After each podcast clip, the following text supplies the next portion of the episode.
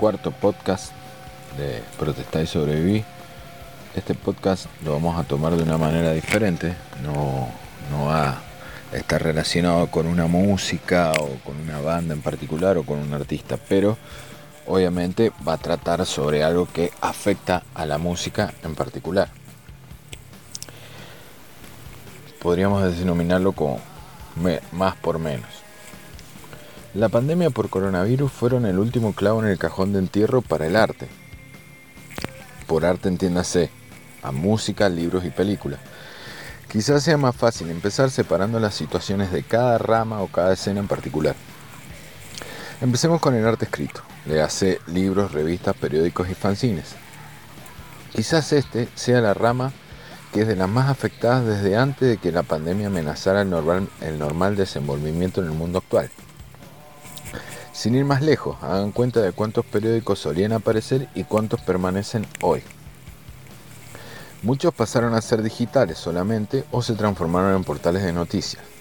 Por ejemplo, la mítica publicación NME, New Musical Express, que era una institución en materia de magazines musicales, sobre todo en Gran Bretaña, dejó de salir físicamente en el año 2018. Sigue viva en forma de portal de noticias, por ejemplo, la revista Q, a la cual Bono de YouTube alguna vez definió que una buena entrevista en la revista Q era como salir con tu mejor amigo toda la noche y terminar en la mañana confesándote con el cronista como cura y barman.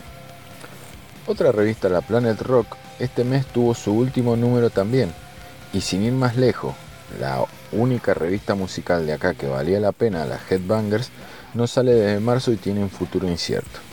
No hay lectores, ya nadie quiere leer. Es que quizás sea más fácil buscar las noticias en Internet, pero claro, buscar las noticias en un portal en Internet nunca va a ser lo mismo y no te va a proporcionar lo mismo que una nota muy bien escrita y con una investigación detrás. Además del tópico que vamos a relacionar, este podcast va a tener la colaboración inestimable de mi amigo Marcelito, que va también brindar su punto de vista. Marcelo, que es cineasta y, ha, hecho un par de documentales, y bueno, va a dar su punto de vista también más relacionado a la rama de su afición.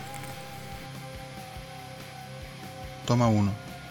It's the end of the world as we know it. Es el fin del mundo como lo conocemos puede ser o no. La forma de vida ha cambiado, la vida se ha vuelto en cierto sentido más rápida. La siesta que era casi una especie de requisito se encuentra camino a su extinción. Durante mucho tiempo los humanos hemos hablado de una hipotética situación en la que un evento podría causar la destrucción de la especie humana. Que una piedrota nos caiga desde el cielo, una posible guerra nuclear, un Chernobyl, un Fukushima o algún suceso biológico, una pandemia, como la que actualmente estamos atravesando. Pero siempre han sido certezas inciertas.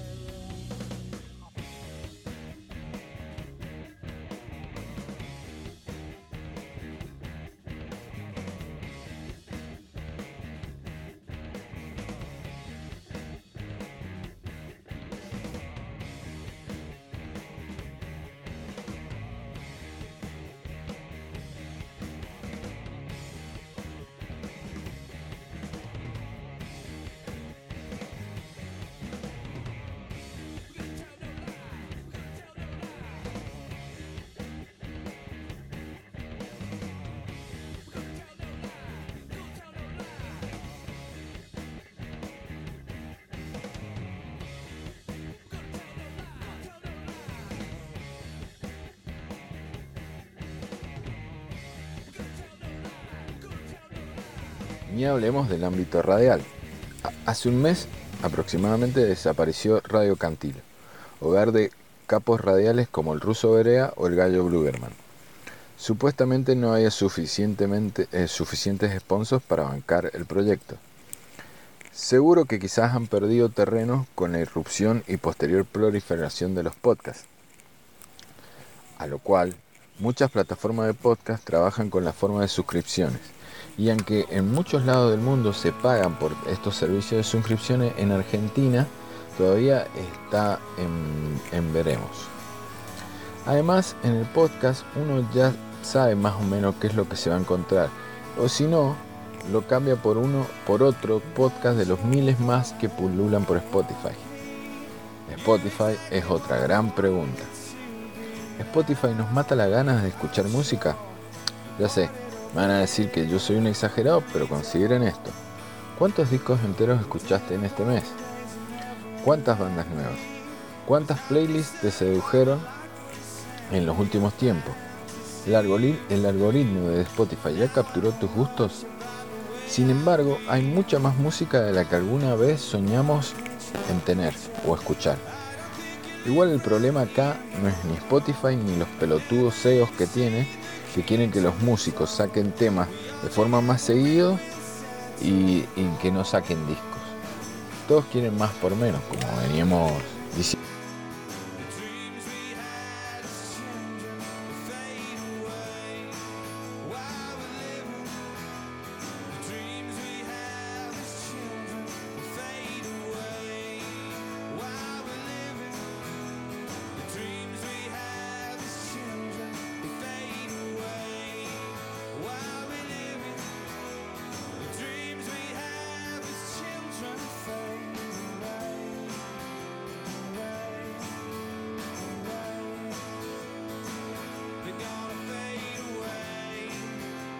Toma 1, B.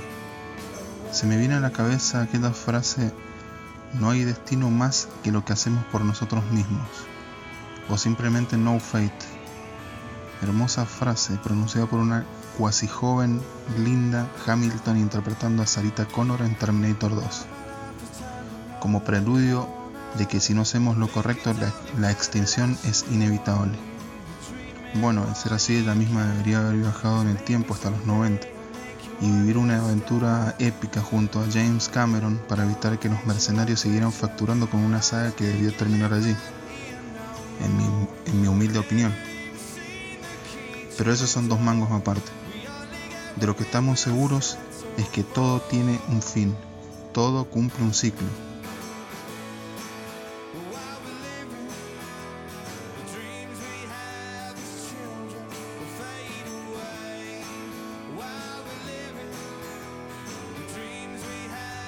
Toma 1 D. Es el final de todo. Los músicos deben sacar temas más rápido, las películas deben durar menos. La inspiración inevitablemente se tiene que transformar en una fórmula totalmente visible, en una manufactura, en una línea de montaje para mejorar la eficiencia, eficiencia reducir costos y tiempo de producción. Huele a carbón, ¿o no? Un vagón lleno de carbón listo para alimentar el motor de una locomotora a vapor.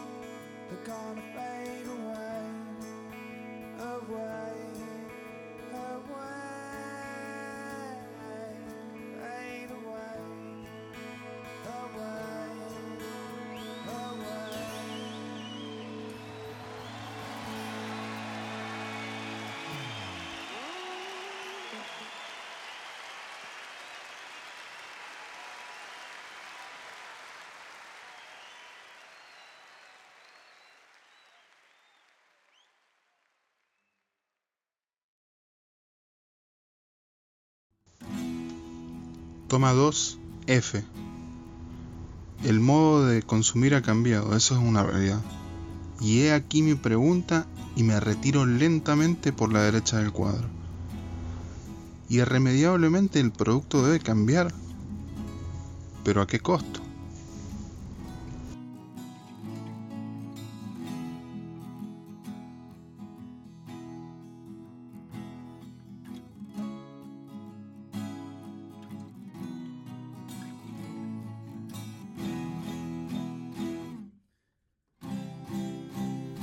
Más contenido en menos tiempo.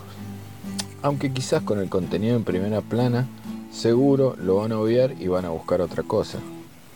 Además, antes vos te podías formar una opinión gracias a cualquier cosa, revista, libros, discos. Gracias a leer en una revista alguna nota, algún, algún, alguna banda o en alguna review o quizás escuchando en la radio alguien que te hiciera buscar más, esos eran formadores de opinión. Esos formadores de opinión hoy desaparecieron y quedamos a merced de un algoritmo que nos quiere meter trap a como de lugar. Toda esta perorata inútil me lleva a la siguiente pregunta. ¿Cuánto se lleva Facebook o Instagram de tu día? ¿Seguirá existiendo la necesidad de escribir o leer cuando la demanda sea casi nula? ¿Será fácil cambiar la forma de escribir por una más acotada y sin tanto contenido? ¿Ya no tenemos más nada por avanzar? Queremos más, sí, pero que nos consuma menos tiempo. Siempre más por menos. Nos vemos en el próximo Protestar y Sobrevivir.